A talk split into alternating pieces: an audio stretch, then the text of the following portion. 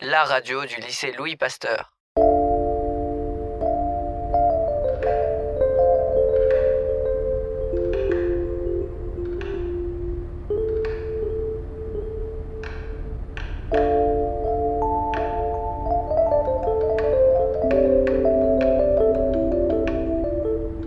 Bienvenue sur l'épisode de Pastart.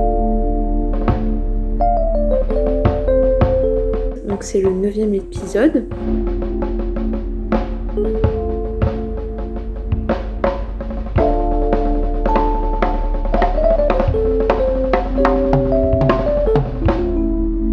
Nous sommes en compagnie de Pierre euh, de Cotigny, qui est linograveur.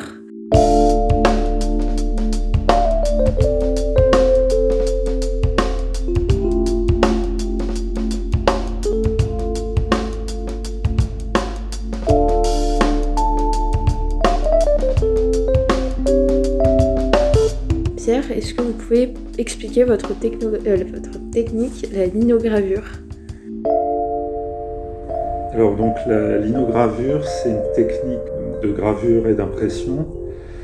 Euh, donc on utilise euh, des plaques de lino qu'on grave avec des gouges et ensuite qu'on enduit de- d'encre pour impr- imprimer sur différents supports qui peuvent être du papier ou éventuellement d'autres supports, euh, du tissu, enfin tout ce qu'on veut, du journal.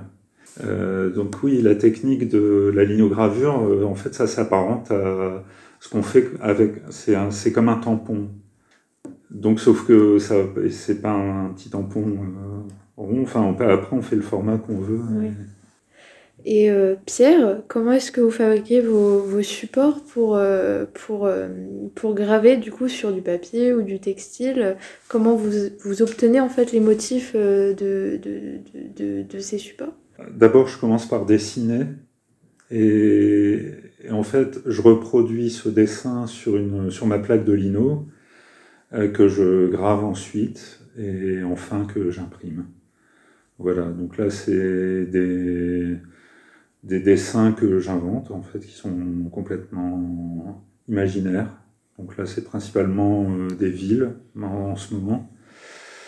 Euh, voilà, donc c'est assez illustratif. Euh, Quelle formation euh, avez-vous suivi Alors donc j'ai suivi une formation de, de dessinateur textile à l'ESAT à Roubaix dans les années 90. Après quoi j'ai donc travaillé un petit peu dans ce domaine-là et puis pour euh, aussi euh, faire du, décor, des choses comme ça.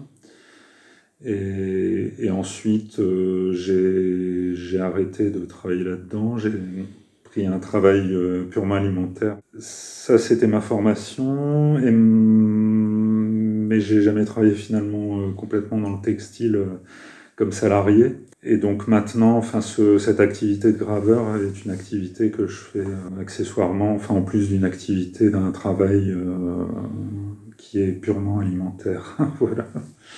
Donc c'est vraiment euh, votre passion. Voilà, c'est une passion, c'est un passe-temps et qui me permet justement de d'être très libre dans, dans cette pratique et de pas avoir de, de contraintes ou que qu'on peut avoir quand on a des commandes.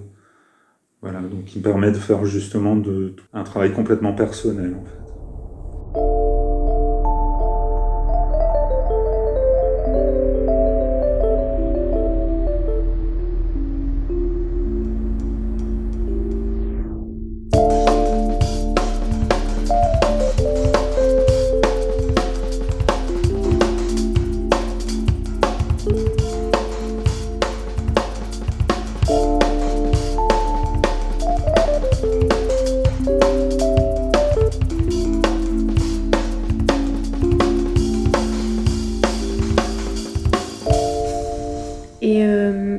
Vous avez des, des inspirations, puisque vous parlez de, de villes que vous dessinez. Oui. Est-ce qu'il y a, il y a des artistes qui reviennent particulièrement? Alors non, c'est pas, j'ai pas vraiment de d'artiste. En fait, je pense que je suis un peu euh, perméable, si on peut dire, à tout, tout type d'influence. Beaucoup de choses que j'ai vues, euh, des fois, donc des influences un petit peu exotiques, qui peuvent être par exemple de la miniature indienne ou des, gravures asiatiques, japonaises, chinoises.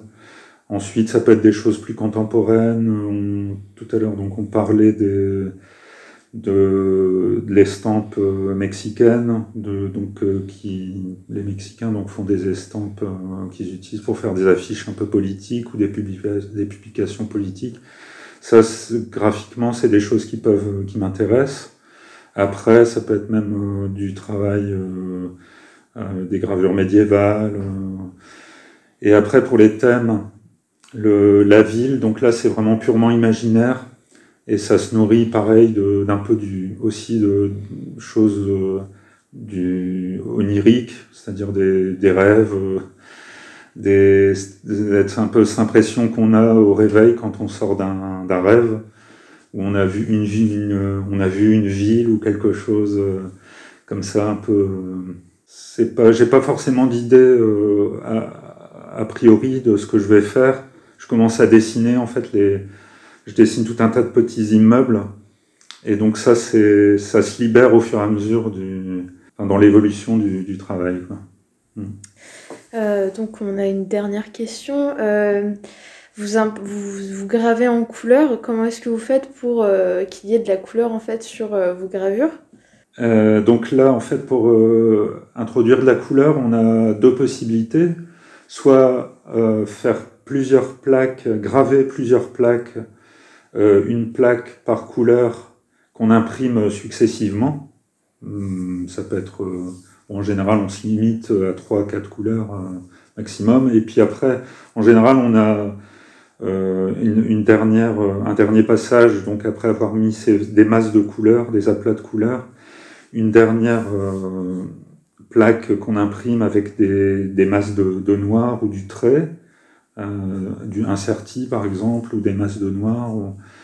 Et sinon, autre possibilité d'introduire de la couleur, donc c'est d'imprimer un dessin en, au noir, en noir ou en bleu, et puis ensuite euh, rajouter des touches d'encre, par exemple, ça peut, ou, des pochoirs. Voilà, donc ça c'est des techniques qui sont très anciennes, qui sont qui s'apparentent à ce qu'on faisait en gravure sur bois, ou même à des, par exemple, je pense à des, jeux de cartes, par exemple des jeux de tarot anciens, où, on retrouve un peu ce genre de technique avec du pochoir mélangé avec de l'impression euh, de la gravure sur bois, ce genre de choses. Voilà, de l'image populaire en fait. D'accord. Et euh, tout à l'heure, euh, vous aviez, enfin, vous nous aviez dit que une fois que vous aviez fait, vous aviez l'impression de faire le tour d'un sujet, je sais pas si on peut dire ça, vous changiez. Vous avez, est-ce que vous, pensez que vous avez vraiment l'impression de, enfin, le, besoin de vous renouveler euh, beaucoup dans votre pratique? Oui, et en même temps, je pense que, donc, en fait, quand euh, on a assez d'avoir fait une chose, par exemple d'avoir fait des villes ou des navires citernes, comme j'ai montré aussi tout à l'heure, euh, voilà, donc quand on est un peu lassé d'un thème, on, part sur autre chose, soit parce qu'on a une autre idée, et après, des fois, deux ans après, en fait, ça revient et sous une autre forme. Euh, par exemple, j'ai fait beaucoup de séries de villes euh, qui sont vues dans des, sortes de fenêtres un, peu qui évoquent des fenêtres orientales, très ornementées. Donc ce thème, il est, il est récurrent, il revient régulièrement. Des fois, je laisse ça pendant deux, trois ans. Et puis après, je recommence euh, spontanément à faire ce même motif de ville qu'on voit à travers une fenêtre ou à travers plusieurs fenêtres avec beaucoup d'éléments décoratifs autour, euh, comme des cadres euh, qui ouvriraient sur une sorte de paysage euh, rêvé ou imaginaire. Ben, merci Pierre du coup pour cette interview. Ben, merci. Merci beaucoup.